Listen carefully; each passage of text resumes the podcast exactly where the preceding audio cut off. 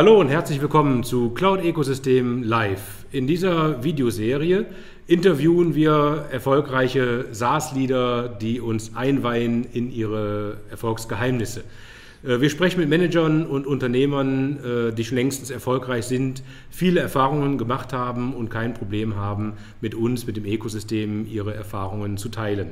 Heute lernen wir HQ Labs kennen. HQ ist einer der erfolgreichen deutschen SaaS-Anbieter, alleine schon deswegen, weil sie zwei Lösungen, nämlich HQ äh, und äh, A-Work, äh, sehr erfolgreich im deutschen Markt positioniert haben. Ich finde, HQ Labs ist steht für so eine gewisse Coolheit. Sie sind ausgeschlafen, sie sind äh, produktorientiert, äh, Marketing äh, getrieben und so dieser Mix hat dazu geführt, dass sie doch mehrere tausend äh, Unternehmen in Deutschland für ihre Lösungen ähm, begeistern konnten. HQ Labs hat eine tolle Erfolgsstory. Kein Wunder, sie sitzen mitten im wunderschönen äh, Hamburg. Äh, unser Gast heute ist Tobias Hagenau. Er ist Co-Founder und CMO, also sitzt sozusagen ja an zentraler Quelle, äh, um die Erfolgsstory weiterzuentwickeln. Ähm, Tobias, super, dass du dabei bist. Wir freuen uns, äh, dass du uns Einblicke gibst. Ich freue mich total, ähm, jetzt von dir mehr zu hören, zu hören über das, was in der Vergangenheit schon war und in der Zukunft äh, noch kommt. Vielleicht können wir damit anfangen. Ich habe ja bei der äh, Einführung schon gesagt, ihr habt zwei Lösungen im Markt positioniert mit HQ und A-Work. Vielleicht kannst du uns einen kurzen Einblick geben, wo seid ihr unterwegs, was macht ihr? Ja, hallo zusammen. Erstmal schön, dass ich da sein darf. Freut mich sehr. Ähm, um gleich auf deine Frage zu antworten, genau, wir haben zwei Produkte. Wir sind gestartet mal mit dem HQ, das ist unser ursprüngliches Produkt. Wir seit fast neun Jahren helfen wir damit Agenturen mittlerweile, ihren ähm, Unternehmensprozess zu organisieren, vom Angebot bis zur Rechnung. Ist also ein, ein spezialisiertes ERP für Agenturen, wenn man so will, in, in Deutschland auch als Agentursoftware bekannt. Und dann haben wir eben AWork. Mm, AWork ist unser zweites Produkt, äh, in dem wir alles, was wir über Teamorganisation und bessere Teamarbeit gelernt haben in den äh, vielen Jahren vorher, zusammengenommen und haben ein Tool rausgebracht, was Teams aller Art, vor allem kreativen Teams, aber auch in ganz anderen Branchen, ähm, dabei hilft, besser, produktiver ähm, miteinander zu arbeiten. Mhm. Also das heißt, die äh, A-Work ist quasi aus den Erfahrungen von äh, HQ entstanden und hat aber dann quasi keine Branchenausrichtung, sondern richtet sich erstmal an Unternehmen jeglicher Art, Schwerpunkt kreative Leute, die in kreativen Teams zusammenarbeiten. Ja, ganz genau. Und also es ist ja im Moment auch äh, gang und gäbe, dass Teams danach suchen, wie man sich remote oder auch hauptsächlich erstmal digital organisiert. Wie hält man die Themen im Blick, die man ähm, täglich abzuarbeiten hat? Wie hält man Aufgaben im Blick? Ähm, wo pflegt man Zeitpläne? Wie macht man Meetingorganisationen, wenn nicht mehr alle in einem Meetingraum zusammensitzen? Und AWORK ist genau die Lösung, die sowas macht. Und deswegen ist da natürlich im Moment jede Menge los. Okay, ja, cool. Und jede Menge los ist eigentlich auch ein gutes Stichwort. Äh, ihr seid ja jetzt einige Jahre äh, mit äh, im Markt. Vielleicht kannst du ein, Mengengerüst geben, was ihr so an, an Kunden betreut von der, von der Anzahl und vielleicht auch noch ein bisschen was zum Unternehmen sagen. Klar, gern. Ähm, also über beide Produkte hinweg haben wir so ungefähr 1500, 1700 ähm, Companies, die mit uns arbeiten. Das sind so 20.000 Nutzer ungefähr, ähm, also schon eine ganze Menge. Und ähm, wir sind äh, gut 30 Leute, sitzen alle in Hamburg. Ähm, das sind natürlich im Wesentlichen ähm, Entwickler, unser Dev-Team, ähm, das ist unser Marketing-Team. Wir haben ein kleines Beratungsteam, um unsere Kunden dabei zu unterstützen, die Tools ähm, einzusetzen, die richtigen Prozesse dafür ähm, umzusetzen. Genau, das sind wir. Ja, und das hast du eben gesagt, dass ihr 2012 äh, gestartet seid. Das ist ja schon einige Jahre her. Und äh, wie, wie, ist es denn damals losgegangen? Äh, wie seid ihr auf die Idee gekommen? Ihr seid ja zu dritt, glaube ich, als, äh, als Team. Ähm, so, was, was war das, äh, ähm, was das Ganze zum, An äh, zum Anstoßen gebracht hat? Genau, wir sind zu dritt gestartet. Ähm, 2011 haben wir, glaube ich, angefangen, den ersten Code zu, zu schreiben für ein Tool, was uns selber mal dabei helfen sollte, unsere Beratungsprojekte zu planen und ah. zu organisieren. Ähm, das heißt, es war wirklich für den, für den Selbstbedarf entwickelt und es fingen irgendwann unsere Kunden an, uns zu fragen, ob sie nicht nur Beratung, sondern auch Software von uns bekommen könnten. Und die damalige Lösung war überhaupt nicht dafür gemacht, war nicht darauf ausgelegt, ähm, jemals verkauft zu werden. Mhm. Aber ähm, das hat uns den Floh ins Ohr gesetzt. Und daraufhin ähm, sind wir losgelaufen und haben es nochmal richtig gemacht und hatten relativ schnell dann auch wirklich die ersten paar Kunden, konnten mit den ersten Umsätzen starten, ähm, die ersten Mitarbeiter einstellen äh, und dann kam so eins zum anderen. Mhm. Ja, klingt cool. Und ähm, jetzt ist es ja so gerade äh, am Start nicht ganz so einfach, äh, ein Setup für, die, für eine Company äh, aufzubauen, also insbesondere was das Thema Finanzierung angeht. Ähm, wie ist denn da euch der Start gelungen? Genau, also wir hatten tatsächlich das Glück, dass wir mit ersten Umsätzen eigentlich schon fast gestartet sind. Wir hatten ähm, recht früh einen, einen, Business Angel an Bord, ähm, der äh, für seine ähm, Einstiegsbeteiligung uns das Büro finanziert hat, die Gründungskosten übernommen hat, ähm, uns damals dabei, damals dabei geholfen hat, die, die Company wirklich aufzusetzen. Aber ähm, wir konnten uns relativ schnell aus den ersten Umsätzen finanzieren. Und dann ähm, haben wir, als das anfing zu laufen, Privatkapital von Business Angels akquiriert, erstmal auch in relativ überschaubarem Rahmen und haben das über die Jahre ähm, dreimal gemacht insgesamt. Ähm, wir haben jetzt nicht besonders viel finanziert ähm, für eine neun Jahre alte Company in unserer Größe. Ähm, ist jetzt eine Million ungefähr, die wir eingesammelt haben über die Jahre, nicht so besonders viel ähm, und haben das Glück, dass wir uns mit unserem Geschäftsmodell eben sehr, sehr gut aus unseren eigenen Umsätzen finanzieren können. Und die letzte Finanzierung ist jetzt auch schon ein paar Jahre her. Ähm, das heißt, das, das klappt sehr, sehr gut. Das heißt, ihr seid jetzt ein paar, seit ein paar Jahren quasi äh, Cashflow äh, finanziert, nicht auf Dritte äh, angewiesen, habt euch also eigentlich da schon eine, eine super Situation aufgebaut. Insofern finde ich es ja äh, eigentlich eher erstaunlich, äh, dass man das auch ohne äh, massives Kapital, okay, jetzt kann man sagen, eine Million ist auch schon viel, aber verglichen mit anderen Stories, die wir so gehört haben, äh, ist das ja wirklich irgendwie ziemlich moderat, spricht ja für eine, für eine super Performance, die ihr insgesamt hattet. Wir hatten auf jeden Fall unsere Höhen und Tiefen, aber insgesamt ähm, hat es auf jeden Fall immerhin gereicht, um ein zweites Produkt ähm, aus eigener Kraft zu entwickeln und auch erfolgreich zu launchen. Ähm, insofern, ja, kann man, kann man so sagen. Sind wir auch ein bisschen stolz drauf. Ja, super. Und ähm, über die Höhen und Tiefen wollen wir gleich auch nochmal äh, kurz sprechen. Vielleicht, wenn wir noch eben am Anfang bleiben. Ihr wart aber von Anfang an quasi auch Cloud Native oder habt ihr irgendwie mal in der alten Welt angefangen und dann umgeswitcht oder direkt neu aufgesetzt? Mm, also unsere Tools waren schon immer mm, Cloud-basiert, allerdings haben wir am Anfang wirklich auch noch lokale Installationen davon angeboten. Also es gab am Anfang ähm, von unserem ersten Produkt tatsächlich Kunden, die das noch in ihrer eigenen Infrastruktur betrieben haben. Ähm, das machen wir gar nicht mehr. Es gibt, glaube ich, noch ein mhm. paar letzte, aber die kann man jetzt wirklich an, an einer Hand abzählen. Und ähm, wir würden es auch nie wieder machen. Also das, äh, unser neues Tool A-Work ähm, gibt es auch wirklich nur in der, in der Cloud-Variante. Ähm, alles andere hat aus unserer Sicht nicht so besonders viel Zukunft. Ja, ja klar, ich bin alleine, äh, dass die Updates äh, alle zentral ausgerollt werden können. Das sind ja die typischen Vorteile äh, von einem, von einem SaaS-Modell.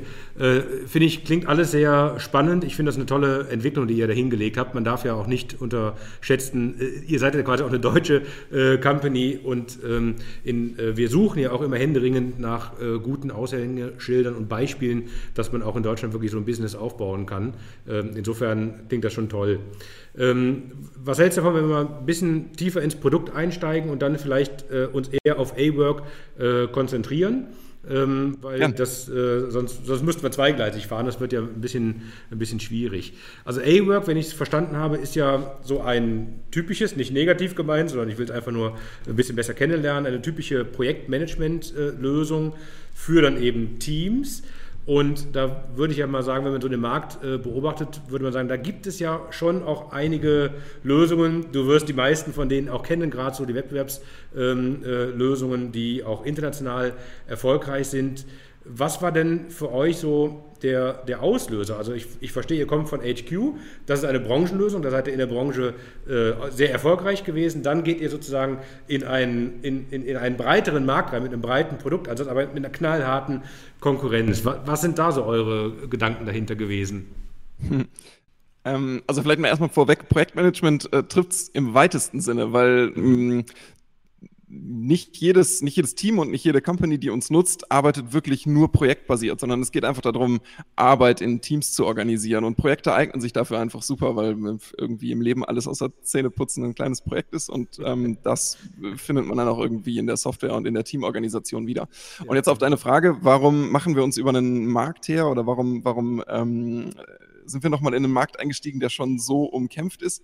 Also erstens glauben wir, dass es viele äh, Tools da draußen gibt, die den Nagel noch nicht so ganz auf den Kopf getroffen haben, was ähm, Digitalisierung von Teams angeht, weil sie zu kompliziert sind.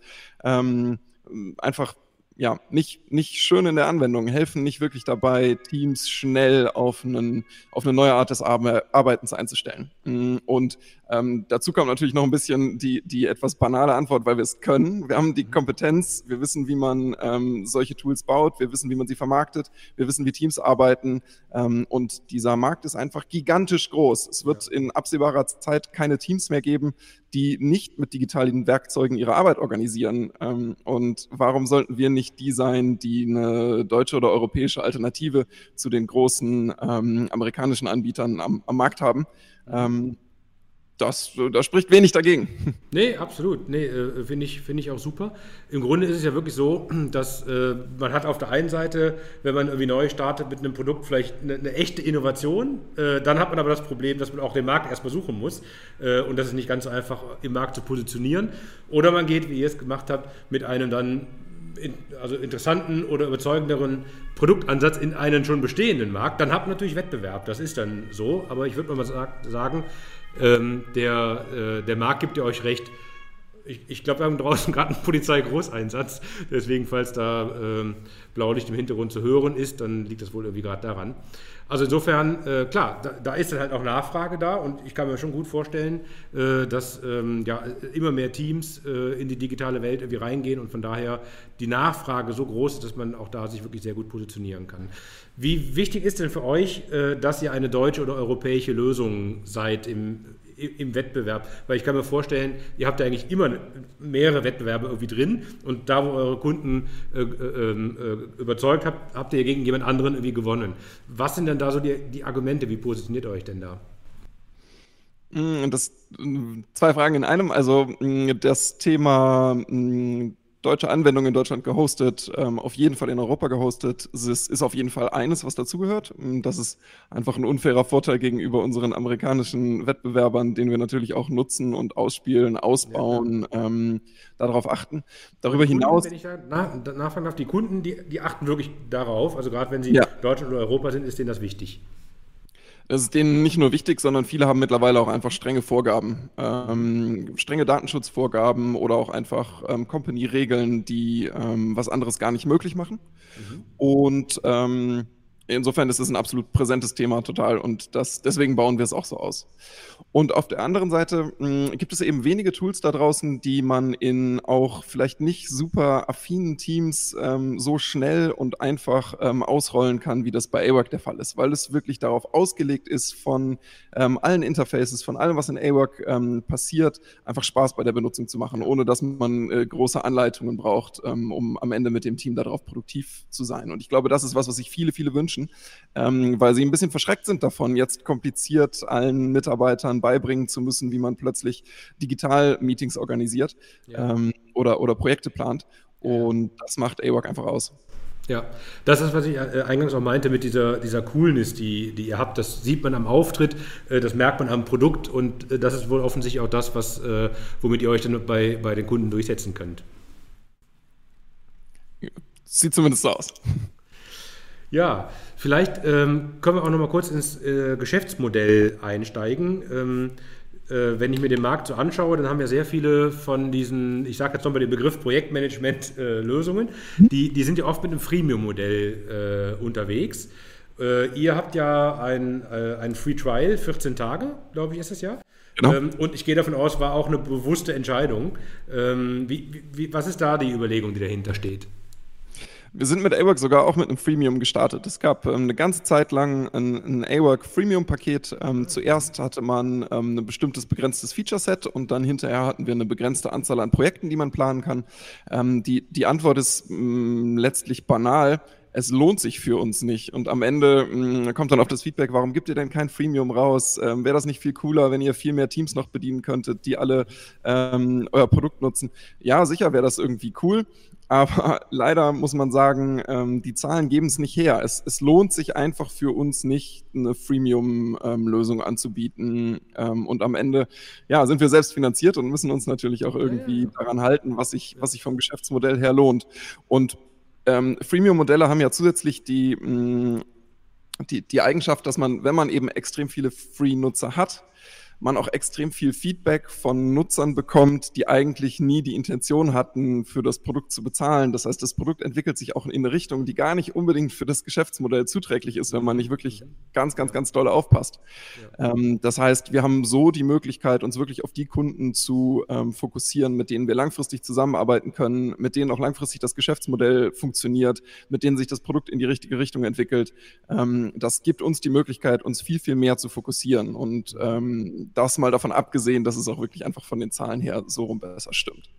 Mm, und dazu kann man ähm, vielleicht noch sagen, dass ähm, wir Projekte, die wir ähm, unterstützenswert finden, das können akademische Themen sein, das können ähm, irgendwelche gemeinnützigen Themen sein, ähm, das können Ausbildungszwecke, im Schulen haben wir viel und ähnliches ähm, sein. Dort unterstützen wir ähm, weiterhin auch mit extrem günstigen oder manchmal auch kostenfreien ähm, Lizenzen. Das heißt, wir haben uns irgendwie den Gedanken behalten, dass Projekte, von denen wir der Meinung sind, die haben es einfach verdient, nicht weil sie gerne was for free nutzen, sondern weil sie irgendwas ähm, insgesamt Gutes Machen, die ja. wir dann.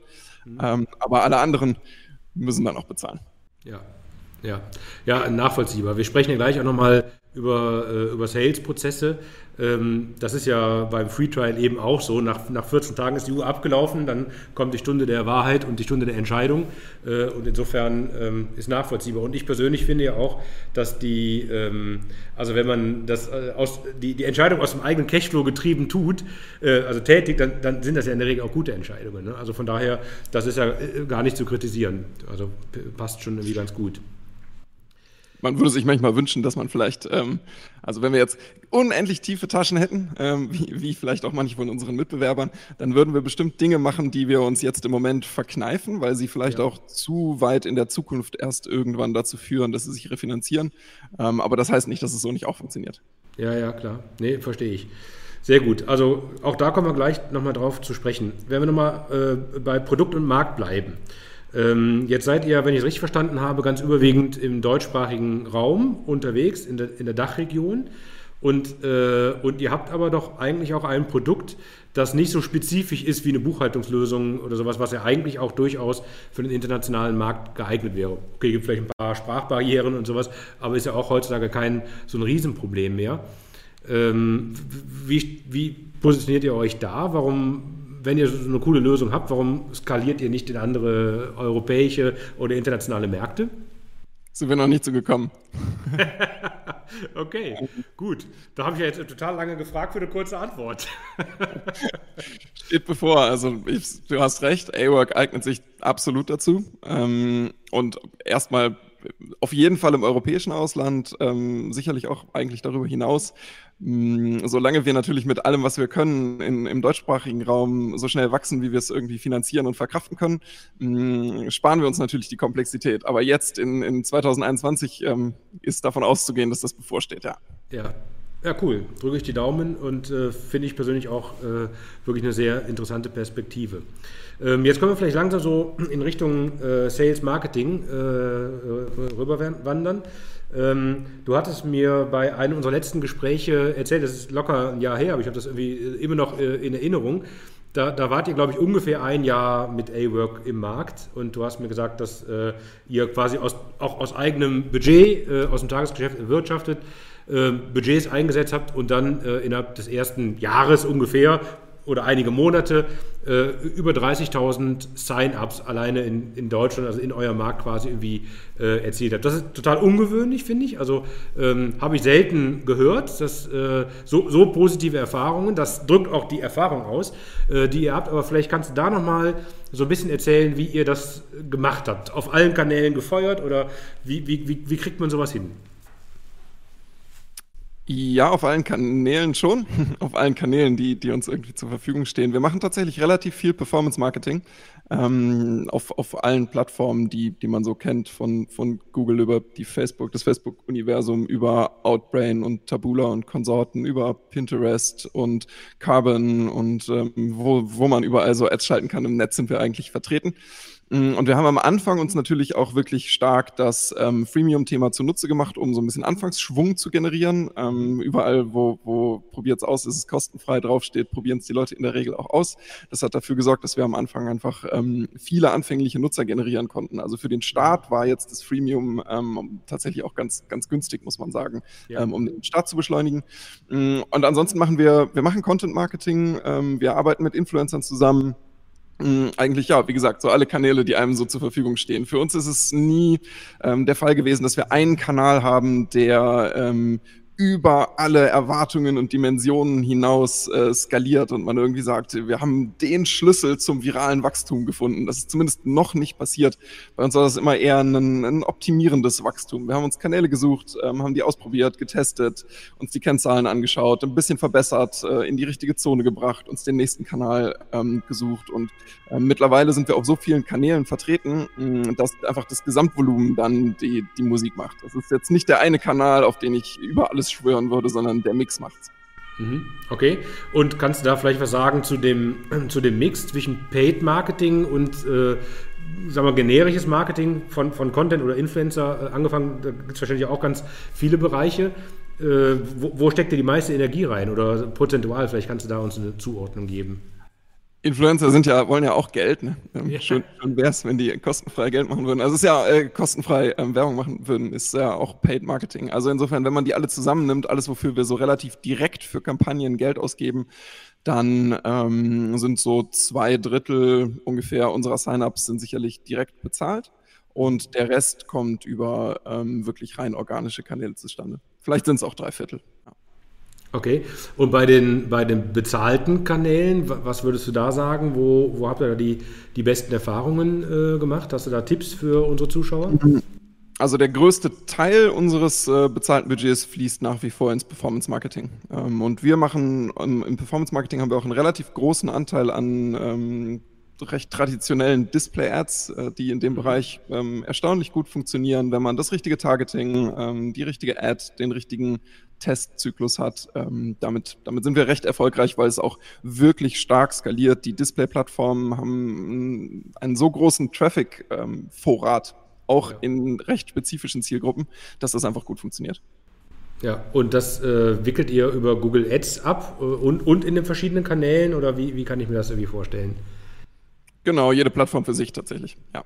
Also wir haben keinen zentralen Ad-Manager. Wir haben für einige Plattformen Partner, mit denen wir zusammenarbeiten, aber vieles machen wir auch einfach wirklich direkt selber und ja, jede, jede Plattform einzeln.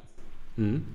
Äh, jetzt äh, ist es ja so, dass ihr ein Team habt mit ungefähr, mit ungefähr 30 Leuten ähm, und sicherlich viele, viele Entwickler, aber ich kann mir vorstellen, bei der, bei der Vielzahl der, der Tätigkeiten, die ihr so habt, auch im Marketing, dass dein Team auch nicht ganz so klein ist und da gehört auch eine ganze Menge Know-how dazu. Wie, wie sieht dein Team-Setup aus?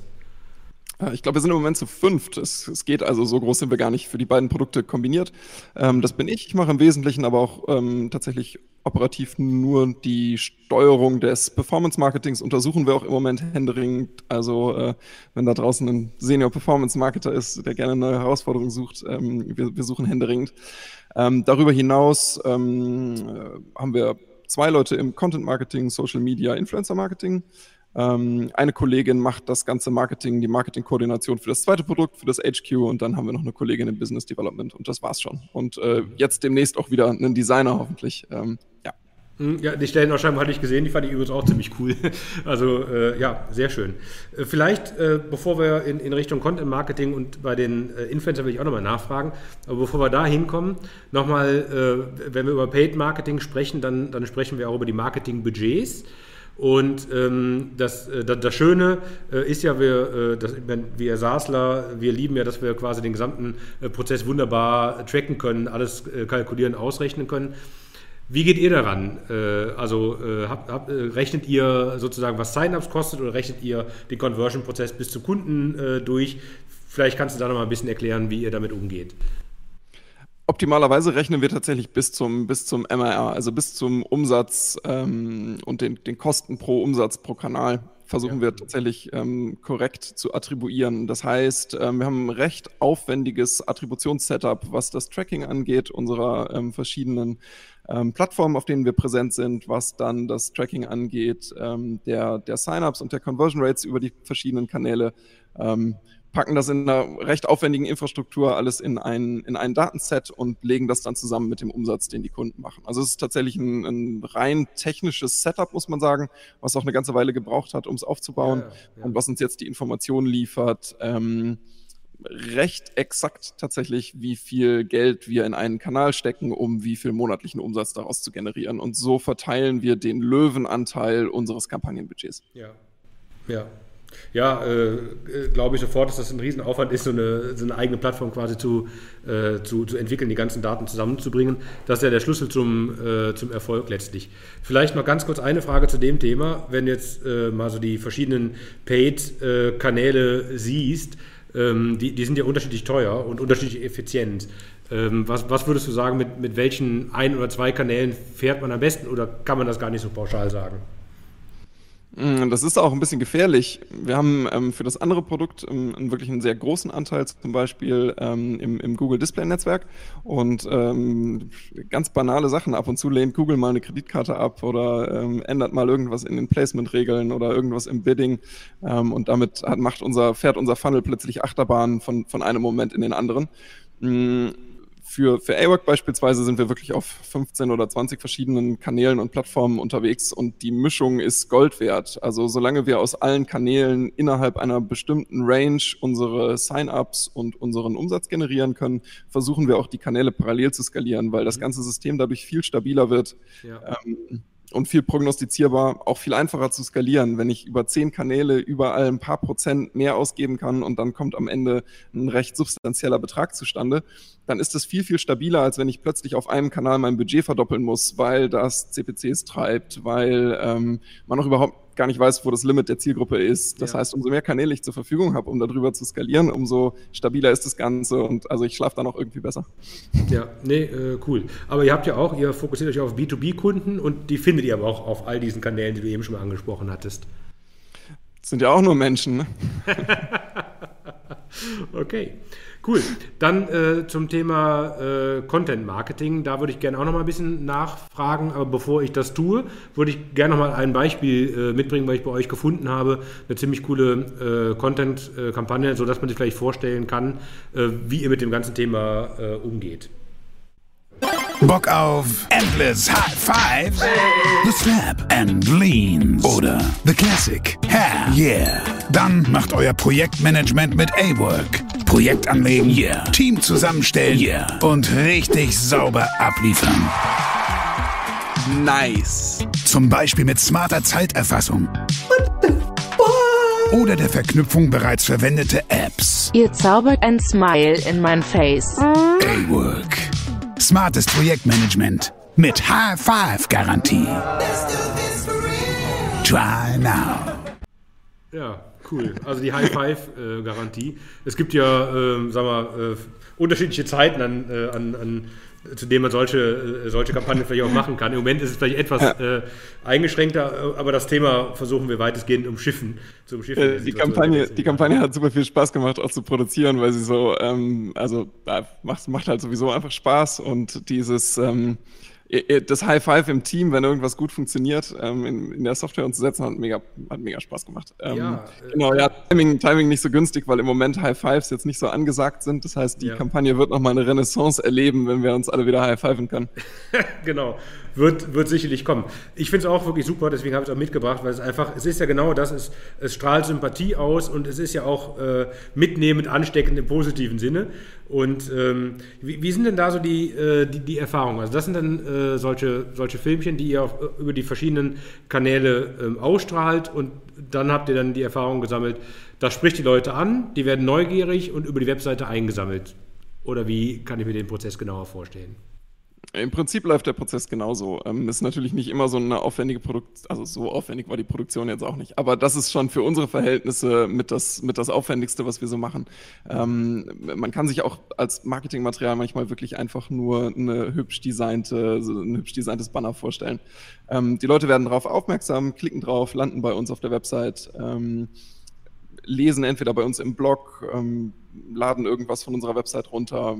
Wir machen dann, wir haben natürlich einen intensiveren Retargeting-Funnel, das heißt, auf den Plattformen, wo das noch möglich ist, ähm, zeigen wir den Leuten dann im nächsten Schritt Use Cases, ähm, Erfolgsstories von anderen Kunden, mit denen wir gemeinsam Videos gedreht haben, auch zum Beispiel, wo sie über ihre Erfahrungen berichten. Ähm, wir, zeigen, wir bieten ähm, persönliche Termine an, wenn man das möchte, also gerade für die größeren Sign-ups, wenn wir wissen, da verbirgt sich ein Team mit 10, 20, 50, 100 Leuten hinter, ähm, bieten wir persönliche Gespräche an, um einfach zu klären, worum es geht. Genau, am Ende landen die Leute in unserer Anwendung, legen sich einen Account an, ein kostenfreies und ähm, kriegen dann von uns Materialien zugeschickt, per E-Mail zum Beispiel, ähm, die einfach darauf äh, abzielen, in den Sachen, die sie offensichtlich in der Anwendung machen, noch besser zu werden. Also wenn jemand zum Beispiel viel Zeiten erfasst in AWork, dann gibt es ein kleines Tutorial, wie man Zeiten sinnvoll auswertet. Oder wenn jemand offensichtlich in der Timeline arbeitet, gibt es einen ähm, so, so ein Mini-Cheat-Sheet zum Thema Meilensteine und abhängige Aufgaben und ähnliches, ähm, damit es einfach passt. Oder wenn jemand offensichtlich wichtige Features einfach bisher völlig ignoriert hat, dann äh, gibt es da auch entsprechenden Content für. Das heißt, so die Begleitung während des Testes hängt dann sehr stark davon ab, was man wirklich im Tool macht. Und ähm, dann läuft irgendwann die Trial aus und äh, bei größeren Teams, wie gesagt, fassen wir dann nach und bei kleineren Teams äh, findet dann auch recht schnell die Entscheidung statt. Mhm, ja, das ist cool. Also diese ganze äh, Analyse der, der, der Nutzung, ähm, auch das ist ja ein sehr dickes Brett, was man dann äh, dort äh, aufbaut. Da, da braucht es ja alleine schon mal auch eigene Plattformen, die Daten, äh, auch wenn es anonym ist, äh, so zu sammeln, dass man das Ganze aktionsbezogen machen kann. Wie, wie, wie lange habt ihr gebraucht, um sowas aufzubauen? Weil das, das entsteht ja auch nicht äh, über Nacht. Das ist ja quasi eine direkte Verkettung zwischen Vertriebsprozess und Produkt quasi, ne? Das haben wir tatsächlich von vornherein mit ins Produkt eingebaut. Ähm, das heißt, es war von vornherein klar, dass das hilfreich ist. Das geht jetzt ja auch gar nicht. Wir machen ja sonst nichts mit den Daten. Also die, die Daten sind wirklich nur dazu da, um zu verstehen, wie unsere Nutzer das äh, System nutzen und ähm, ihnen eben die passenden Tipps zukommen zu lassen, damit wir die Leute nicht mit irgendwelchen irrelevanten Krams nerven. Und ähm, diese Art von Funktionalität haben wir von vornherein in das Produkt eingebaut. Und das gehört ja mit zu den Sachen, die man halt in einem Cloud-Produkt hervorragend machen kann. Man ja. kann einfach von seinen echten Nutzern lernen, welche Features funktionieren, welche funktionieren nicht. Manchmal bringen wir tolle neue Sachen raus, von denen wir uns super viel erhoffen und keiner nutzt es. Ja. Ähm, und, und das rauszufinden wäre sonst super aufwendig. Und ähm, deswegen haben wir diese ganze Infrastruktur von vornherein ins Produkt eingebaut. Ja, ja ich finde es auch total kundenfreundlich eigentlich. Ne? Also man wird nicht mit irgendwas zugespammt, sondern kriegt das wirklich kontextbezogen. Das ist eigentlich ja genau das, was eigentlich der Kunde auf der anderen Seite auch äh, haben möchte. Man wird ähm, nur mit wichtigen Sachen zugespammt. Ja, wir geben uns Mühe, dass es hilfreich ist. Ja, ja, okay, gut. Es trifft vielleicht nicht immer 100 Prozent, klar. Ähm, aber vielleicht, wenn wir nochmal weiter über diesen Prozess dann irgendwie sprechen können. Ähm, welche Personen sind denn das, die sich bei euch registrieren? Ist das der Geschäftsführer oder der, der Abteilungsleiter von einem Team oder habt ihr manchmal eben auch ein Teammitglied, der dann irgendwie äh, die anderen aus seinem Team überzeugt, äh, A-Work zu nutzen? Kann man das überhaupt so pauschal sagen, wer, welche Person sich bei euch registriert? Es gibt natürlich den ganz traditionellen Prozess, dass irgendjemand ein großes, äh, ich suche ein Tool-Projekt im, im, im, Team oder in der Company anstößt und das kann dann auf allen Ebenen sein. Ähm, in, Im Agenturbereich zum Beispiel haben wir es dann auch oft mit ähm, Agenturgeschäftsführung zu tun. Ähm, die entschieden haben, wir brauchen irgendwas Produktiveres, um zu arbeiten. Und mhm. ähm, dann, dann geht es relativ direkt. Manchmal haben wir aber auch einfach Teams, die anfangen zu nutzen. Da hat dann irgendwo in, in einer Company ein Team entschieden, wir müssen uns irgendwie anders organisieren, holen sich ein A-Work, äh, merken, das funktioniert, führen es ein äh, und dann wachsen wir von da. Also unsere A-Work-Teams mhm. fangen ganz, ganz oft mit einer kleineren Nutzerzahl an zu nutzen, Projekte mhm. zu planen, das wirklich im Tagesgeschäft auszuprobieren und der überwiegende ähm, Großteil bleibt dabei und wächst dann langsam durch die Company Stück für Stück. Mhm. Ja, klingt super. Und äh, vielleicht, äh, äh, das geht natürlich schon ein bisschen unter die Haut, aber äh, bezüglich Conversion Rates, möchtest du da was sagen? Also zum Beispiel Registrierungsrate von Webseitenbesucher oder zum Beispiel auch Kaufrate von, von Leuten, die einen Free Trial machen? Also die Conversion Rate von der Website zum Sign-up, die ist ja ähm, äh, die ist zwar immer gerne genommen, aber eigentlich nicht besonders aussagekräftig, weil die so unfassbar stark davon abhängt, wo denn der Traffic herkommt. Ähm, man kann ja unglaublich günstig, unglaublich viel Traffic einkaufen, der vielleicht schlecht konvertiert, aber weil er so günstig ist, sich trotzdem lohnt. Mhm. Das heißt, ähm, diese Conversion Rate Website-Besucher zu Sign-up ist nicht so besonders ausschlaggebend, wenn man sie nicht im Kontext oder im Zeitverlauf sich anschaut ja. oder nicht ganz genau weiß, was da eigentlich gerade passiert. Ja. Ähm, die Conversion Rate Free Trial zu und, und, ähnliches gilt tatsächlich für all diese Conversion Rates im Funnel. Für uns, wir sind, ähm, wir sind super zufrieden, wenn von unseren Trials am Ende irgendwas zwischen 10 und 15 Prozent zu bezahlenden Kunden und, mhm. und, und wachsenden Teams wird, dann, dann reden wir von ähm, einem sehr erfolgreichen Monat. Ja, okay, aber das ist schon mal äh, ein wirklich interessanter Benchmark. Was mich jetzt noch interessieren würde, ähm, äh, sagen wir zum, zum also im Zusammenhang mit dem skalierenden Geschäftsmodell äh, ist ja auch die Frage, wie, wie Self-Service orientiert das Produkt ist. Und also das bedeutet, hat ja auch direkte Auswirkungen auf die Intensität des Sales-Prozesses irgendwie selber. Das heißt also äh, auch im Produkt zum Beispiel Onboarding-Unterstützung, Self-Service-Assistenten und all sowas. Wie, wie seid ihr da aufgestellt und was wären da so deine Learnings? Das ist natürlich ähm, ganz extrem von der Kundengröße abhängig. Wir haben ja auch ein Enterprise-Segment mit A-Work. Also wir haben ähm, Kunden mit 50, 100, 200, 500 Nutzern, die tatsächlich ähm, A-Work einführen und nutzen. Und die brauchen natürlich einen anderen Prozess, als wenn ich zu zweit, dritt, viert, fünft A-Work einsetze. Mm, das, das Enterprise-Segment unterstützen wir dann sehr intensiv, mm, sowohl im Sales-Prozess, was das Klären von Anforderungen angeht, was das Klären von irgendwelchen sonstigen Vorgaben angeht, ähm, was am Ende die Abwicklung der Einführung angeht. Wir haben ein eigenes ähm, kleines Beratungs Beratungsteam, was dann auch während, der, während des Onboardings unterstützt, ähm, bis hin zu ähm, Prozessdesign oder ähm, bis zur, zur richtigen Konfiguration von einem komplexeren, von einer komplexeren Rechtestruktur. Das mhm. begleiten wir dann in dem Segment alles ähm, sehr, sehr gerne. In dem kleineren Segment ist es so, dass sich die Teams auch das wollen das, wollen das ja überhaupt nicht. Ich will keinen Sales Call machen, wenn ich mit drei Leuten ein, ein Tool einführen will normalerweise. Ähm, und dann ist das Produkt ähm, absolut ähm, Self-Service geeignet. Ähm, das merkt man auch, sobald man sich eine Trial anlegt, kriegt man eigentlich sofort alles erklärt. Man braucht mhm. uns in, nicht dafür. Wir haben einen YouTube-Kanal mit Webinaren, die ähm, im zwei, drei Wochen-Takt ähm, ungefähr rauskommen zu allen neuen Features, zu verschiedenen Anwendungsbereichen. Wir haben einen Blog mit Use-Case-Beschreibungen. Wir haben ein echt umfassendes Help Center mit, mit, mit Erklärungen von allem, was man so braucht. Das heißt, ähm, solange man sich äh, dafür Zeit nimmt, kann man A-Work komplett ohne uns einführen und braucht mhm. uns nie. Und wenn doch mal was ist, äh, tatsächlich auch im Unterschied zu vielen anderen internationalen Anbietern. Wir haben ein Support-Team, auch ein echt ähm, substanzielles Support-Team hier vor Ort in Hamburg, die man anrufen kann, ähm, mit denen man innerhalb von ein, zwei Minuten einen Chat eröffnen kann, wenn man einfach schnell eine Frage hat. Und das gehört natürlich auch mal mit dazu und beruhigt auch viele Leute, die sich eben noch nicht so sicher sind, ob sie das am Ende selber schaffen mit der Einführung Einführung und ähm, sich bei AWORK gut fühlen, weil sie wissen, sie können einfach sofort jemanden anrufen, wenn es mal was gibt.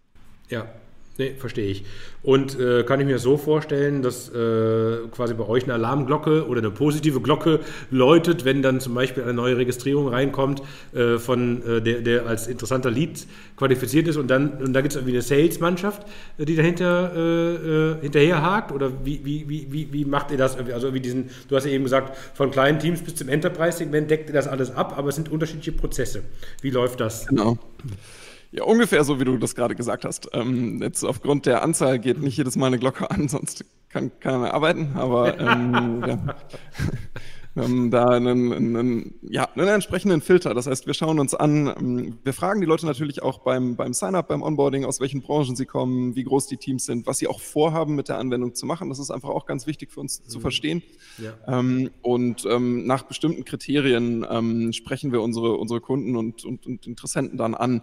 Wie gesagt, wir wollen jetzt auch niemandem, der mit zwei Leuten mal eben schnell ein Projekt organisiert, dem wollen wir nicht am Telefon ja. auf die Nerven gehen. Aber wenn jemand natürlich für 150 Leute einen, einen einen Organisationsprozess sucht, dann macht es einfach für alle Beteiligten hochgradig Sinn, dass man, dass man sich mal spricht. Und, ja. und genau danach gehen wir. Und da haben wir dann eben ähm, Kollegen, die genau das machen. Ähm, wir benutzen Pipedrive dafür, haben dann einen entsprechenden Filter, wo das alles drin landet. Und ja. der wird dann abgearbeitet. Ja, Cool.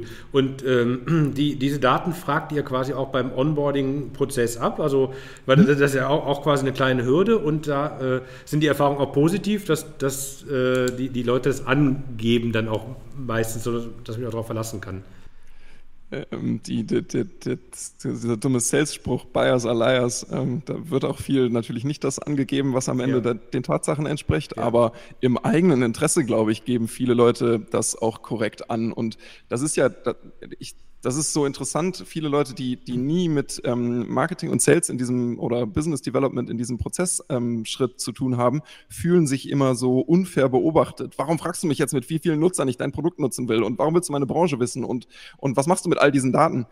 Naja, wir sind ja ein Dienstleister und wir wollen am Ende eine sinnvolle Dienstleistung für unsere Nutzer anbieten. Und deswegen fragen wir natürlich nach solchen Dingen, damit wir die richtige Beratung zum richtigen Zeitpunkt ja. für den richtigen ähm, Kunden anbieten können. Das heißt, ähm, das sind die essentiellen Infos, damit sich auch für den Nutzer am Ende dieser Onboarding- und, und Sales-Prozess gut anfühlt. Und ähm, jetzt gibt es natürlich immer einige, die das abschrecken wird, aber ja, was, kann ich nur so ein bisschen mit den Schultern zucken, weil dann ist man im B2B-Bereich vielleicht auch einfach im, in, in dem, ist man dann falsch. Ja, nee, gut, nee, äh, überzeugt ja auch. Ähm, jetzt äh, ist es ja so, gerade bei, bei etwas größeren Accounts, da, da haben wir jetzt quasi ja dann die Notwendigkeit, dass dort auch mehr Service oder mehr Unterstützung äh, stattfindet. Ähm, ich hatte irgendwie auch auf eurer Webseite gesehen, es gibt ja auch ein Partnerprogramm.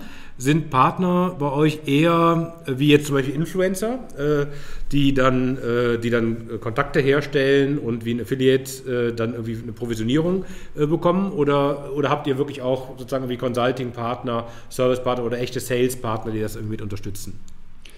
Alles davon trifft zu. Okay. Allerdings machen wir einen starken Unterschied zwischen Influencern, weil das ähm, ja Partner sind, die wir für ihre Kampagnen bezahlen. Das heißt, ähm, das sind eigentlich, Influencer mhm. ist ja auch einfach ein Werbekanal, mhm. den wir direkt bezahlen.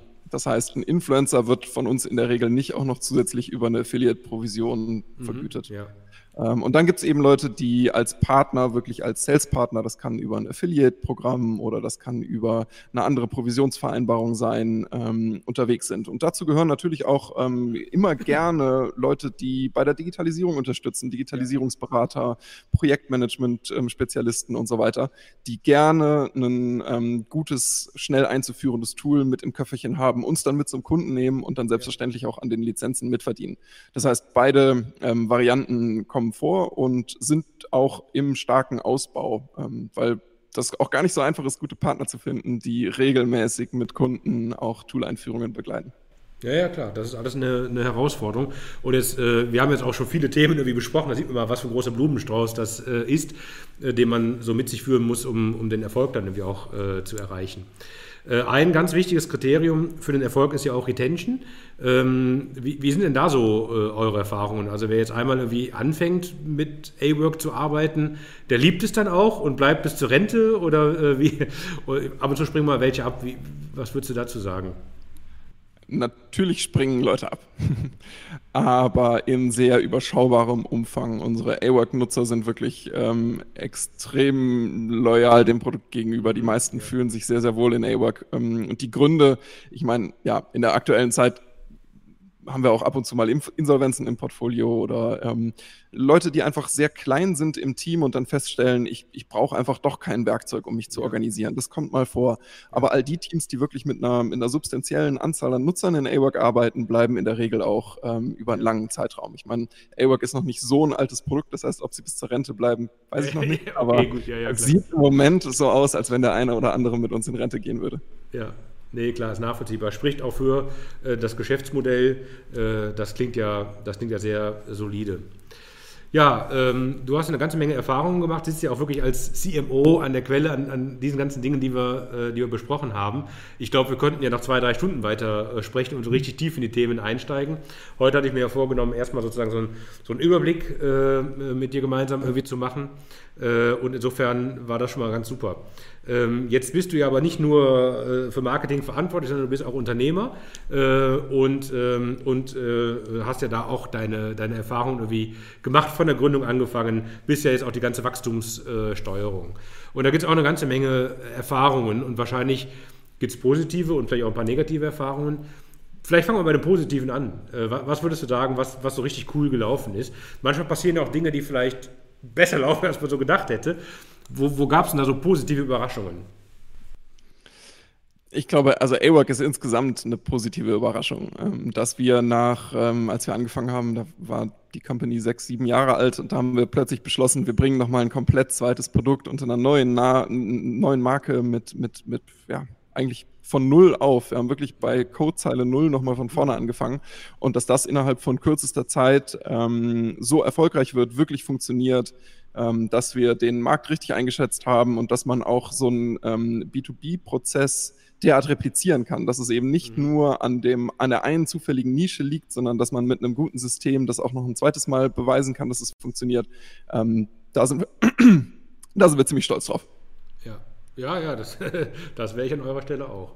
Und wenn wir jetzt mal auf die andere Seite äh, schauen, gibt es auch so Dinge, wo man sagt, Mensch, ist wirklich wieder nebengegangen äh, oder was, was, auch mal wehgetan hat? Auf jeden Fall, ähm, klar, gehen, ständig gehen Sachen schief. Hm, Gott sei Dank ist noch nie was so schief gegangen, dass es wirklich ähm, uns, uns den Kragen gekostet hat. Aber ähm, das gehört sicherlich mit dazu. Wir sind haben zu dritt alle zum, zum ersten Mal zumindest in diesem Bereich gegründet. Und ähm, da, da macht man natürlich super viele Fehler. Ganz am Anfang haben wir uns mal derart in der Dauer unseres Sales Cycles verschätzt, dass wir um ein Haar wirklich pleite gewesen wären, weil uns einfach das Geld auf dem Konto ausgegangen ist. Noch nicht mal so sehr, weil das Geschäftsmodell am Ende nicht funktioniert hat, sondern weil wir uns einfach völlig verschätzt hatten, wie viel Zeit wir ähm, überbrücken müssen durch ja. die, durch das, äh, durch den Cash. Bestand auf unserem Konto. Und ähm, dann in letzter Sekunde haben wir Gott sei Dank jemanden gefunden, ähm, der trotzdem und an, auch an den Wandel geglaubt hat, den wir daraufhin vorhatten ähm, und uns diesen, dieses Loch zwischenfinanziert hat. Und ähm, ja, genau das war sicherlich so einer der, der größten Schreckenspunkte, die wir je hatten. Ja, also nach außen sehen ja alle Storys immer total glänzend aus, aber wenn ich da mal immer so nachhake äh, in den Gesprächen, stellt man immer fest, also äh, äh, den Erfolg haben sich auch die allermeisten Leute wirklich hart erkämpfen müssen. Alles andere ist Glückssache, das gibt es auch, aber meistens ist es wirklich ein harter Kampf, bis dahin zu kommen. Ähm, ja. Gibt es genau. auch etwas, wo du sagen würdest, jetzt nach, äh, nach äh, wenn ich jetzt mal nachrechne, acht, äh, neun Jahren, irgendwie sowas in der Größenordnung ist es ja, was ihr heute irgendwie ganz anders machen würdet, als ihr das damals, äh, als ihr gestartet habt oder auf dem Weg dahin entschieden habt? Wir haben uns ja tatsächlich einfach den Luxus gegönnt, das jetzt noch ein zweites Mal zu machen und ähm, yeah. all das einzuarbeiten, was ähm, wir, was wir äh, der Meinung waren, anders machen zu müssten. Und das kommt jetzt auch dem ersten Produkt zugute. Das ist das Schöne. Wir haben jetzt ähm, durch diesen Relaunch und durch das zweite Produkt einfach unheimlich viel nochmal über Produktentwicklung, über Marketing, über ja, diesen, diesen kompletten Prozess ähm, des, des äh, SaaS-Produktes gelernt. Ja. Und das fließt jetzt zu vielen Teilen auch wieder zurück in das ursprüngliche Produkt. Das heißt, am Ende profitieren wir von diesem ähm, kleinen Reboot, den wir, den wir gemacht haben, auf ganzer Linie mit beiden Produkten. Ja, ja, klingt gut, toll. Ähm, und gibt es denn was, jetzt haben wir ja, äh, es gibt eine ganze Menge Startups im SaaS-Umfeld, die quasi jetzt äh, anfangen. Ist ja auch äh, richtig und gut, weil es gibt ja so viele kleine Nischen, die man jetzt mit einer SaaS-Lösung super adressieren kann, was man vor, vor, vor fünf, zehn Jahren irgendwie gar nicht denkbar war, weil alleine die Distribution einen ganz, einen ganz anderen Aufwand bedeutet hatte. Äh, also von daher, da gibt es viel auch in Deutschland. Ähm, gibt es irgendwas, wo du sagen würdest, so den typischen Gründer, äh, was würdest du dir mit auf den Weg geben? Langer Atem das, zum Beispiel oder was ist so dein Haupttipp? Ja, langer Atem, wenn man an sein Geschäftsmodell glaubt, auf jeden Fall. Ähm, ich ich finde die Frage immer total schwierig, weil gerade wenn andere so wie wir zum ersten Mal gründen, dann, dann wird es nicht ausbleiben, dass man einfach unglaublich viele Sachen auf dem Weg beim ausprobieren lernen muss.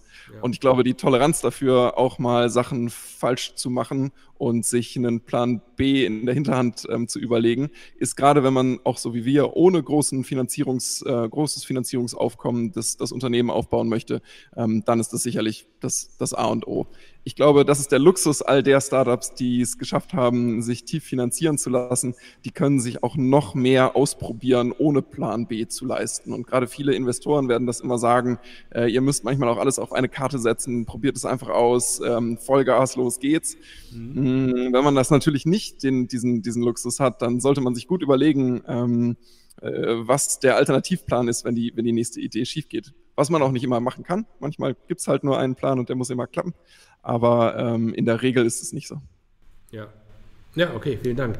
Ja, jetzt äh, kommen wir langsam auch schon so in, in, in Richtung Ende des Interviews und äh, das ist eigentlich eine perfekte Gelegenheit, um vielleicht auch mal in die Glaskugel äh, zu schauen, also alles, was so Zukunft äh, angeht.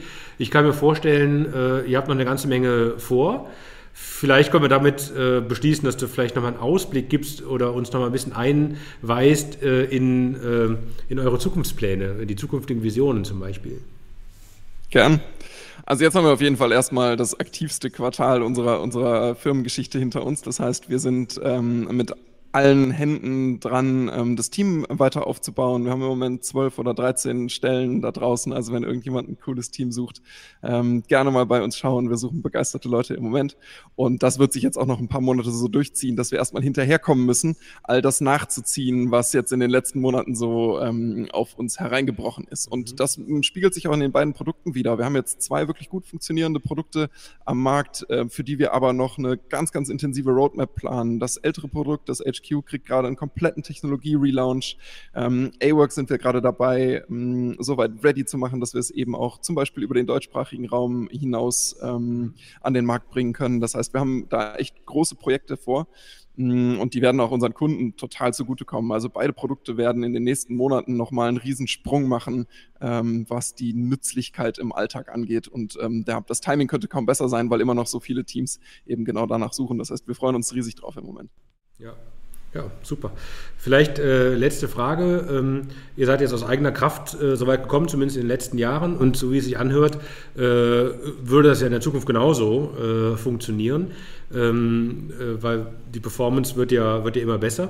Äh, aber das Thema Finanzierung könnte ja gerade dann an der Stelle auch nochmal sehr interessant werden, ähm, weil es gibt ja für jede Phase Investoren und gerade dann, wenn wir wirklich in einer starken Wachstumsphase sind, nochmal erst recht. Ähm, wie sind denn da eure Pläne? Bleibt ihr sozusagen für euch und habt alles im Griff oder sagt ihr, das könnte nochmal die nächste Rakete sein? Keiner sagt Nein zu einer Rakete, wenn sie an die Tür klopft. Ähm, ich glaube, wir, wir schließen das überhaupt nicht aus. Und wenn es Investoren gibt, die ähm, auf so ein Team wie unseres wirklich Lust haben und ähm, daran glauben, ähm, dann, dann äh, empfangen wir das Gespräch sicherlich mit offenen Armen. Aber es ist jetzt nicht so, dass wir aktiv auf der Suche wären, weil wir jetzt gerade für die nächste Zeit ähm, eben auch wirklich schon ein recht anspruchsvolles, äh, einen recht anspruchsvollen Wachstumsplan auch aus unseren Eigenmitteln ähm, äh, vorhaben. Und das Interessante ist, dass wir gar nicht so ein einfacher ähm, Investitionscase sind, weil ähm, wir ja zwei Produkte in ein bisschen unterschiedlichen Lebensstadien in, mhm. in der Company haben, die man auch gar nicht so einfach trennen könnte. Also es ist auch aus, aus organisatorischen und auch aus gesellschaftlichen Gründen gar nicht so einfach jetzt zu sagen, na gut, dann gründet man die zwei halt aus und finanziert ja, ja. irgendwie getrennt. Ähm, das geht gar nicht so einfach. Und gerade der typische VC schreckt vor so einer Konstellation ganz oft zurück, weil ähm, es dann oft heißt, ähm, ich will aber nur den einen Case finanzieren, weil der passt besser zu meinem Portfolio oder ich glaube nur an den einen und ihr müsst den anderen dann einstellen, wo wir dann aber sagen, warum sollen wir den einstellen? Wir verdienen gutes Geld damit yeah. ähm, und er bindet nicht so viel Ressourcen. Vielleicht bringen wir noch mal ein drittes Produkt raus und was ist dann? Ja. Ähm, das heißt, es ist gar nicht so einfach, jemanden zu finden, der wirklich da unsere Vision teilt davon, wie unsere Company sich entwickeln soll. Äh, und wenn doch, wenn jetzt jemand zuhört und sagt, das ist genau mein Ding, dann ähm, gerne Bescheid sagen.